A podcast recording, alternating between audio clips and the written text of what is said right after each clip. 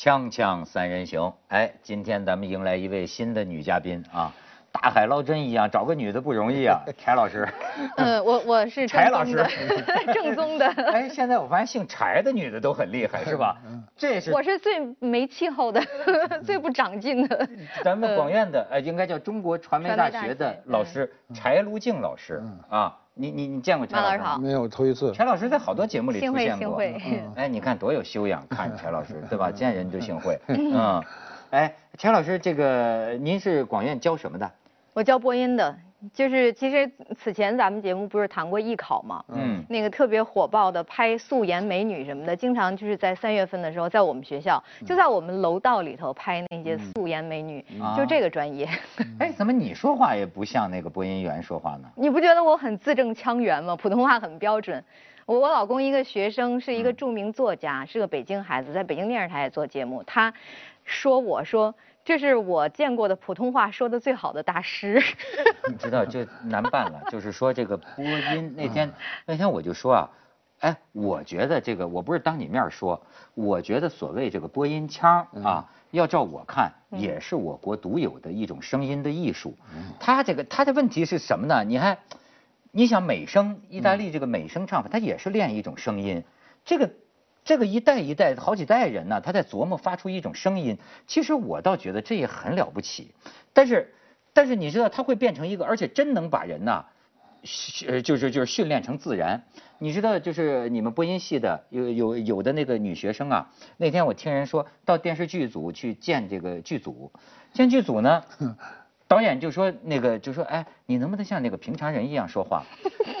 他说我我就是这样生活呀。对，你说哎，其实他他几年四年吧。嗯。你想每天早上六点，他就他就跟京剧一样这么练声。嗯。他的确会练到，他对他来说就是自然的。他每天都练声吗？学生每天都练是这样的，就是文涛兄呢，可能那个信息需要更新。九零后的孩子现在根本起不来练声。他他之所以好像播音系的孩子看起来和别的不一样，在语言上面，是因为我们在选人的时候，选的就是声音很好听的。以前啊，在我读书那个年代，选声音的标准更加严苛，比如说宽音大嗓特别亮，嗯，共鸣好，尤其是胸腔共鸣好，这才叫好嗓子。像我都不属于，我都属于小嗓。但是到了二十一世纪呢，后来发现有很多有特点的声音，干干净净的、甜美的，就风格化的声音，都都是挺好听的呀。于是那个好声音的标准就扩充了，扩充了之后，呃，带来的一个副作用，就是现在播音系的孩子说话越来越不像播音系了。人家说：“哦，你是播音系的吗？怎么听不出来呀？”哦，情况在发生改变，也也在发生改变。另外，你你会看到台里头，包括中央台，可可能看起来是最标准的哈，其实也发生了很多变化。你看新闻联播，现在的几位播音员的播法和以前是有一一。很大区别的，对对。你播音系的这这学生们，他练嗓子嘛？他要练练练要练要练，这是我们大一的基础课，叫 吐字发声。对对。但是你知道，他现在就要拍电影的导演呢，他就喜欢你说的话带点毛病。就是说，好像是个性是吧？哎，对你塑造一个角色，嗯，人家说的就显得太字正腔圆了，嗓子太亮了呢，他会觉得会让人觉得有点不真实，嗯啊，字正腔圆什么嗓那个吧，其实它是一个基调，它这个基调就是你声音的一个基本的一个一个质量，一个素质，但是你要真正的要做节目也好，那个做影视表演配音也好，你必须要带上那个。那个角色的特点，嗯，那个角色的特点里头，也许就有缺点。嗯，柴老师今天啊带带来一个话题，因为我就问他想聊什么。嗯，其实呢，要叫我呢，我还这个有点顾忌，就是呃，因为我不知道人家窦唯愿意不愿意这个舆论去聊他，对吧？但是恰好柴老师呢还想提提这个话题，我倒也有些话想说，就聊聊这个窦唯啊，在这个地铁给人拍了照，由此惹起一通乱聊，对吧？哎。你的观点跟我们说说，哎，咱先看看照片，咱先看看照片。我我现在，哎呦，你看窦唯当年是吧？你再看，这是呃窦唯当年，呃，窦唯的这种生活状态哈，呃，这是窦唯的自画像，就最近，哎，这个最近这个挺有意思。你看这个，你观察朋友圈啊，你就觉得一阵儿一阵儿的。最近这一阵儿呢，这个聊窦唯就发了一些窦唯自己画的画，对，又出来了好多那个那个什么文章，你看了之后，你是高兴啊还是不高兴啊？这样啊，假如那个窦唯先生不高兴我们聊他的话，你把罪过都算在我身上，跟《锵锵三人行》无关。窦唯先生不高兴，窦文涛先生很高兴。我跟你说，啊，对对对，你们老窦家的。对对对对，嗯。我呢是这样的，当时我看到这个选题，是因为当时这事儿刚出来，就这照片刚出来之后，我看到了有人评论，就说不体面啊，还把他和王菲又勾连在一起。特别是在勾连过程当中，我觉得有一种对比，就是你看人王菲现在活的主流价值观里头最成功又漂亮哈，有孩子有家又有钱，还保持的那个身材特别好，这仿佛就是我们的一个理想。但是看她前夫跟这个理想差的似乎太远了，当时我心里就特别。不高，特别不高兴。我觉得人是不能这样去比的。我们现在都什么社会了哈？你你审美也好，你的那个很多判断也好，应该是多元的。但是吧，就这两天，从星期日到今天星期啊，就这段时间，我我又很讨厌替窦唯说话的人了。我觉得为什么我们的舆论哈还没有那个。我党主流引导的过程当中，就是在这个网络民间舆论当中，就经常会会出现主流，要么就是特别偏左，要么就是特别偏右的这这种主流。那这两天就像您刚才说的，又开始为窦唯辩护，又开始说他哪儿潦倒啊，他很成功啊，那个他哪儿中年 loser 啊，他他很有才华，又能写写歌词，又能做音乐。还能画画，而且画画还水粉，那个那个油画，呃，铅笔画，对，铅笔画，就就就说这么一个人，我觉得又有点把他神化了。就此前抛出那张照片的时候，我觉得是是有把他把他矮化，形象矮化啊，我只是说的表面的形象矮化。但是这两天这个舆论一反转哈，我就觉得大多数人又把一个人神化了。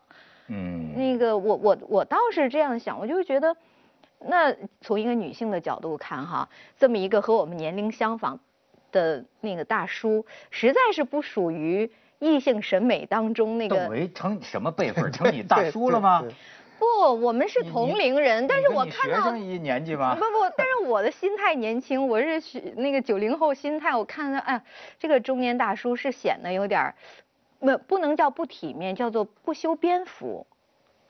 哎不是，我倒觉得艺术家不修边幅的为多。我们中国的大部分艺术家都不修边幅，不光是搞音乐的啊，就是这个搞绘画的都是这个状态。现在呃有个别的人比较注重这种这种仪表，包括在有比较大规模的外事活动中，艺术家本来就特立。独行，他就喜欢这样。是啊，另外一个呢，就是艺术家呢，他在得以社会这个完全确认之前呢，他都有极强的自卑心。每个艺术家都是一样的，就世界级的大师，在得不到社会确认或者说终身都是自卑的。啊，你比如像梵高这样的艺术家，他是后被后世承认。对。哎，活着时候并没有那么多人承认。我们只不过是这次作为新闻点出来的时候，我觉得最不能让人容忍的是，就是。坐地铁怎么就就潦倒了？对，呃，人发胖了，到中年发胖怎么就潦倒？那我那那每一个人都到中年，男甭管男女都发胖，它是生理现象。啊，你想你七十岁的时候还跟婴儿一样的皮肤，可能吗？对，一个一个人愿意蓄须，有什么不可以的对对对对啊，留着胡子就就怎么就不成了？就是我觉得这种就是价值观的判断，我觉得是我们社会最不恶劣的一个心态。我主要是觉得在这块儿，我不认为他有什么聊的。是我跟你说，柴老师，我我能理解你。我我现在就觉得，哎，他就说我咱们这个做媒体的。我就觉得这个人呐，你见到一个事儿，见到一个东西，你不要凭着第一感觉信口开河，因为往往那会暴露你的无知。就像你说的，不管是夸窦唯的还是不夸窦唯的，其实都没问题。问题在于你了解的真相有多少。比方说，我了解的稍多一点，好比比如说，我觉得很有意思。我今天在朋友圈还看见有几个女的爱发那个，我看了呢，也就就觉得这些女的嘿，真是就是怎么着呢？她发这篇文章就是说。呃，才华都有了，嗯，呃，把自己收拾干净点儿，就那么难吗？就说根据这个地铁的照片，说人窦唯邋邋遢遢，收收拾干净点儿。可是因为我知道，我就说啊，我就说你们你们简直不窦唯可能是比我们人群当中，我谦谦虚点说，一半以上的人都爱整洁。嗯，你知道他这个人爱整洁是出了名的，他家里所有的磁带、这个 CD，这个朋友到他家要听哪首歌，他一找就出来。而且这个人有个爱好，他就是打扫卫生。你知道他爱呃朋友一块聊天呢，他话不多，一会儿就给大家换烟灰缸，一会儿就给大家换烟灰缸，然后呢这个他这个倒水啊，总是就是先先给女的倒。他是一个，就是甚至你会觉得他有些时候有点过分讲究这个礼貌，就你看说这，哎，你好什么？问问你的名字，然后你让弄到最后，大家都不好意思把这个烟灰随便乱弹。你像在在酒吧这个他们演出啊，这个窦唯经常这一毛病啊，他永远提前一个小时到，提前一个小时到，他干嘛？他蹲这个舞台，他拿这个拖蹲舞台，有时候这个酒吧服务员都看不过去，就就像我们都不打扫，就打扫。所以一个我我你知道吗？我就觉得就是说他一个这么爱干净的一个人，而且你仅就这张照片来说，看你把他当成谁？嗯，你问，他穿了一个牛仔裤，嗯，他穿了一个风衣，他抱着一个双肩包，很好的事，哪儿不干净了？所有的男人，如果是一个工程师的话，他坐在地铁里这样，怎么他就不干净了？我不明白。还有一个问题是，就是一开始的这个报道中呢，有拿他跟这个王菲去比，这是一个极端无聊的事情啊。所以，我我我一开始看到这新闻的时候，我就说，我说怎么这么多无聊的人呢？就是，人家侵犯你什么了？你这么去恶毒的去说，对不对？我觉得我们社会应该有一个很良好的心态，就人的这个一生中啊，起起伏伏是个很正常，起起伏伏，你认为他沉下去的时候，他认为可能是摆脱。这个摆脱了他那个困境，你不要认为他跟他在一起，比如我们不说窦唯跟王菲，你不要认为张三和李四在一起他就永远是幸福的，他可能摆脱的时候是他的幸福，他再穷困潦倒，再净身出户，他依然认为这是个幸福，那就够了。你别人去说三道四，就中国这种八卦心态呀，就是。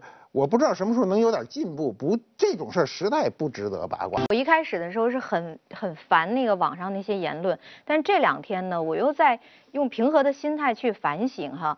我觉得，嗯，我们这些浅薄的女性哈，总是希望能看到那些肌肉男，就包括世界杯的时候，其实大多数女性是在看那些很英俊、那个威猛的那些男运动员哈。至于球技阵法什么这些东西，好像很多人都不关心。所以我理解这种心态，而互联网它是用非常便捷的舆论工具，就是我从来没想到过我有那么多约束，我心里有这个，我就第一时间把它写上去了。当然那些大 V 除外，因为他们已经实际上是代表了一些一一些一些那个引导性的舆论。我就说普通人哈，呃，但是问题在于什么地方呢？就是在于说你有这种心态，有这种想法都没有关系。就是说的时候厚道一点儿，就不要那么尖刻。另外还有一个呢，就是把你你在心里头想的一些私事的、有关乎别人隐私的，特别是感情的东西少谈。少在这个公众平台上去谈，但是大凡媒介素养比较低的普通老百姓哈，其实人家没有意识到他在网络上发言的时候，这个平台已经变成了一个公共平台了。有的时候自己都没有想到那个影响会那么大。就是我觉得好多人啊爱唏嘘，进入新时代，我学了一个词儿就是唏嘘。后边每天每天马先生要忘了洗脸出来，我就唏嘘。我说你瞧，今天到这么下场。对，尤其他对这个就是人。的这个时时间带来的变化，就任何人哈，你要十年不见，嗯，你就会觉得这个人变化很大。嗯，我有一个，我碰到过一个一个一个跟我二十多年没见的一个女女女同志哈，来见我第一面说，哎呀，马未都啊，你怎么老成这样了？然后我心里说，你在马路上我都认不得你了，就你老成你都老成什么样了？还有个镜子，就是因为你自个儿天天看你，你不觉得？你知道？一二十五年不见的一个女人，在我心目中是个二十多岁的人，到五十多岁的时候，真就不认。没法看了。呃，你我是因为老不停的曝光，还能让人家认的。他就说我们俩见面，一定他先认认出我来。如果他不跟我打招呼，我绝对不知道这个人就是他。但是他居然说你怎么老成这样了？我突然每个人都老成这样了。那个您有朋友圈吗？有同学的朋友朋友圈吗？就是我们那些大学的研究生的那些朋友圈，就同班同学朋友圈，经常会互相恭维的一句话，就是说呀，二十多年了，你一点都没变。我心里暗暗冷笑说：“怎么可能？没有美图秀秀，谁不变？” 哎，这真是就说是看脸的时代嘛，这还真是是颜值啊！你知道这？哎，我就觉得看脸的时代，实际是什么意思啊？那就等于说不看脑子了。嗯，对，脑子脑子不看脑子不如脸。对，脑子不看脑子。如果颜值高的话，脑子还最好差一点啊，别太高。你真的，你说我要什么说起来是不是我不正常了呢？我跟你说，柴老师，就是说，我觉得虽然我们都姓窦是吧？但是我怎么就会觉得，哎，怎么说呢？就是说。我虽然跟窦唯也基本也也也也基基本算不认识，见过几面哈，但是我怎么一见到他，我就觉着我丢人呢？你你你你明白我的感觉吗？就是说，哎，就是说，哎，我现在就是为了挣钱，哪儿都去了，对吧？所以说，哎，就臊眉大眼的，还有这个这个，你知道吗？强忍恶心，内心尴尬，然后粉墨登场，然后其实那就不得讨你们高高兴吗？就就颜值高兴吗？我也得穿这个家当兜腚的这裤子，你知道吗？窄的好，你生活里我不这么穿呢，它不舒服啊。然后这头发吹的跟这飞波音七四七似的，对吧？好，招手头。对，你们不是要来这个吗？我是为了过好日子，对吧？我是为了挣点钱或者早点退休，这是为了摆脱这个。哎，但是恰恰是我这样的人。我就觉得，就是说生，呃，他们说什么生活的压力和生命的尊严哪一个重要？我义无反顾的是选择了前者，但我选择了前者，我看见窦唯这样的，你知道吗？我至少知道我害臊，嗯，就是，所以我有时候觉得你，你唏，你唏嘘别人。咱我怎么这个感情是相反的呢？我怎么觉得他，我看见他，我老觉着我挺丢人的。对他们，我特别理解。艺术家都相对都比较自由，活得比较不太顾及别人对他。你不着装，就是穿着舒服了就完了，嗯对不对？你现在说的是，就是我也明白，有时候我们这，你比如我们要上台，有时候要做一个节目，你肯定穿哎那衣服，我我只一到后台我就给脱了，那太不舒服了。发言，你这。对，他肯定是为社会而生存嘛。哎，对，那个我觉得是。因为我们做传媒的哈，我们通常那个眼眼光都是，呃，摄像机的镜头就是取景框，然后也很多人哈，他也生活在那个视窗当中，就比如说，嗯，您，嗯，包括马老师经常上电视哈，我们就必须要。有一个舞台感，这种舞台感虽然和戏剧舞台不太一样，但是它和生日常生活绝对是不一样的。就仿佛你要从一个特定的视窗当中去看那些经过精心打扮的人，你你的潜意识就是你的前提就是他要和我们生活当中的人不一样。而窦唯恰恰是艺术家嘛，尤其他又不是一般的画家，他是唱歌出身、做音乐出身的，那就是表演艺术家嘛。那自然人们会套上这个视窗，你应该。是这样的，但是你套上，我就说啊，那并不一定是真相，你得知道事实。事实真相是什么呢？为什么我说我见着他的我我我我觉得我丢人呢？就就是什么意思呢？因为多少年前就知道，他挣钱，他只要开口唱歌，嗯，他就挣钱，嗯，他只要像你说的登台表演，嗯，他就挣钱。但是呢，而且他身上你要照今天说可供炒作的。点很多，点太多了。你说他要炒作个什么？你说他可可以炒作的王菲，这个他可以成个红啊名人啊钱呢？王峰根本不是对手。没错，他上有他，汪峰就永远别上头条了。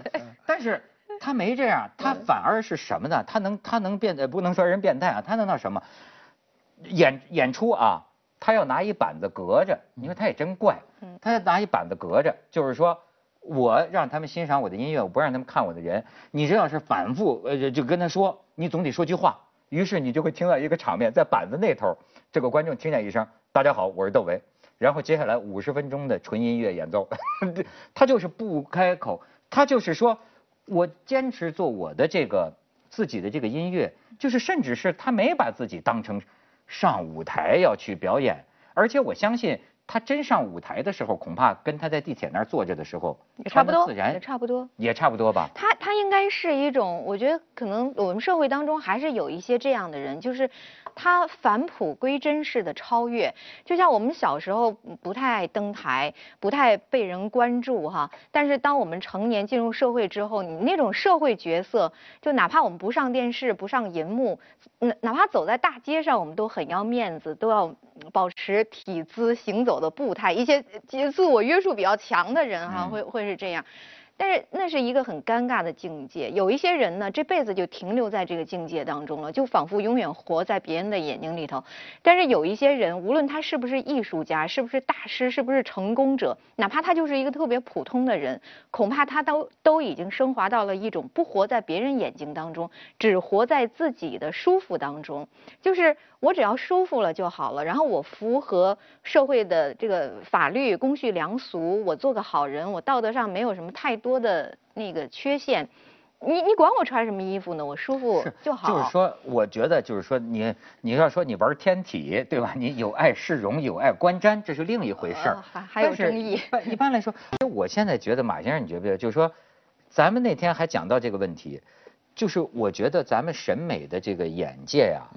应该扩宽。陈老师，你刚才讲的词儿特别好，就是说咱们真是个统统一历史太久的国家，所以大家都喜欢眼光统一。嗯。可是实际眼光统一的人呢，我觉得你吃亏。嗯。因为你胃口太窄。对。你胃口太窄，你比方说啊，对我一方面我都不否定这些小鲜肉们现在把自己打扮成这样，他也有审美价值，对吧？你练六块腹肌没什么不好，对吧？这是一种。可是如果你以为。这个人物的美仅限于这一路美，您这胃口太窄。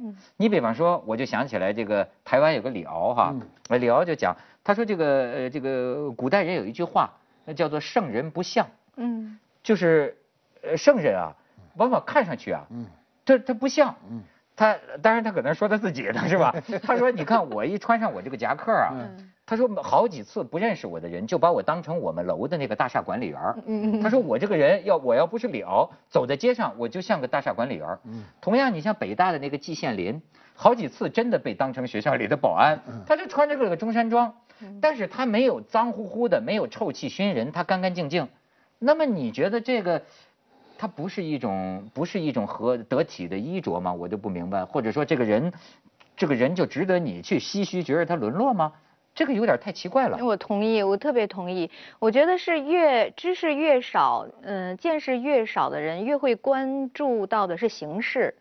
你看，包括我们专业上也是。你看那小孩儿哈，在搞播音、搞语言的时候，他走的都是那个吓唬人的那个劲儿，上来都是啊，然后就是都是那股范儿。但是你你做到四五十岁的时候，你就会发现他变化的幅度是会很小的了，就是他越来越不吓唬人，但是里面的那种丰富性，里面的那种锐度和力度是是非常能够击中人心的。我想艺术也是这样吧，同时。实我们和人相处的时候，可能也是这样。就刚才您说到的那一点，我也有感触。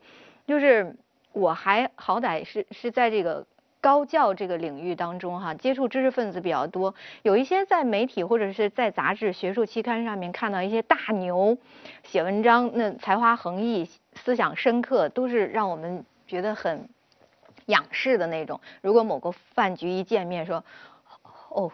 真的很普通，真的就是第一面打眼介绍的时候说，嗯，真的很普通，但是别说话，别交谈，你从我们搞语嘴就完，对我从我们搞语言的角度上来说，也会挑出他语言的很多毛病，但问题是你拨开所有这些形式的表达的东西，看他的内核的时候，你会发现，都不是一般人，哎。所以这也有一种人物的这种审审美啊，嗯，这个很有意思。我就所以，而且我觉得啊，这个可能音乐口味大家各有各的口味。说实话，我觉得窦唯啊，嗯，我现在老听他的音乐，嗯，挺好的。你真的，当然这个这个不能勉强别人，但是恰恰我听的不是他黑豹时期的音乐，就他后来做的这个音乐啊，就做了很多音乐。我我刚才啊，刚才我看那个放片的时候，看到他那个自画像，我因为在这在这之前我没有看到过这个自画像啊，我当时感受还是比较强烈的。就是说，你首先知道窦唯是一个呃才华横溢的人，所谓横溢得横着滋出去。说你光 这竖着就你这音乐这一个不成，横着滋出去。就是说他他还非常自我的一个人，就是他生活状态你可以看出来，他可以不坐地铁，对不对？你以为他就坐在卡迪拉克上就成功了？这个加长的车，那就是个很土的事儿，你知道吗？我所有看到在那个长车上下来的人，我都觉得是个世界上最土的一件事儿，嗯，对吧？我见过很多土鳖啊，土就土豪，嗯，啊，把我这叫过去以后呢，跟我介绍，就说你看我这车什么什么车，什么什么防弹车，我说防弹车，我说咱俩不都站在外头呢吗？防弹有啥用啊？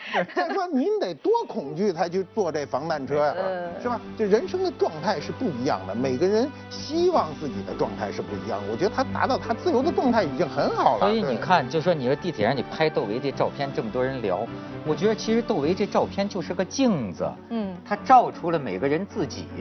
照出我们这个社会，对，你怎么看人？你认为什么叫成功？什么叫起起伏伏？这全就把你自己全看得清清楚楚，是不是？接着为您播出健康新概念。我我现在也特反对一些那个在微信圈上面说到的，呃，某些民国美女一辈子没脱过高跟鞋。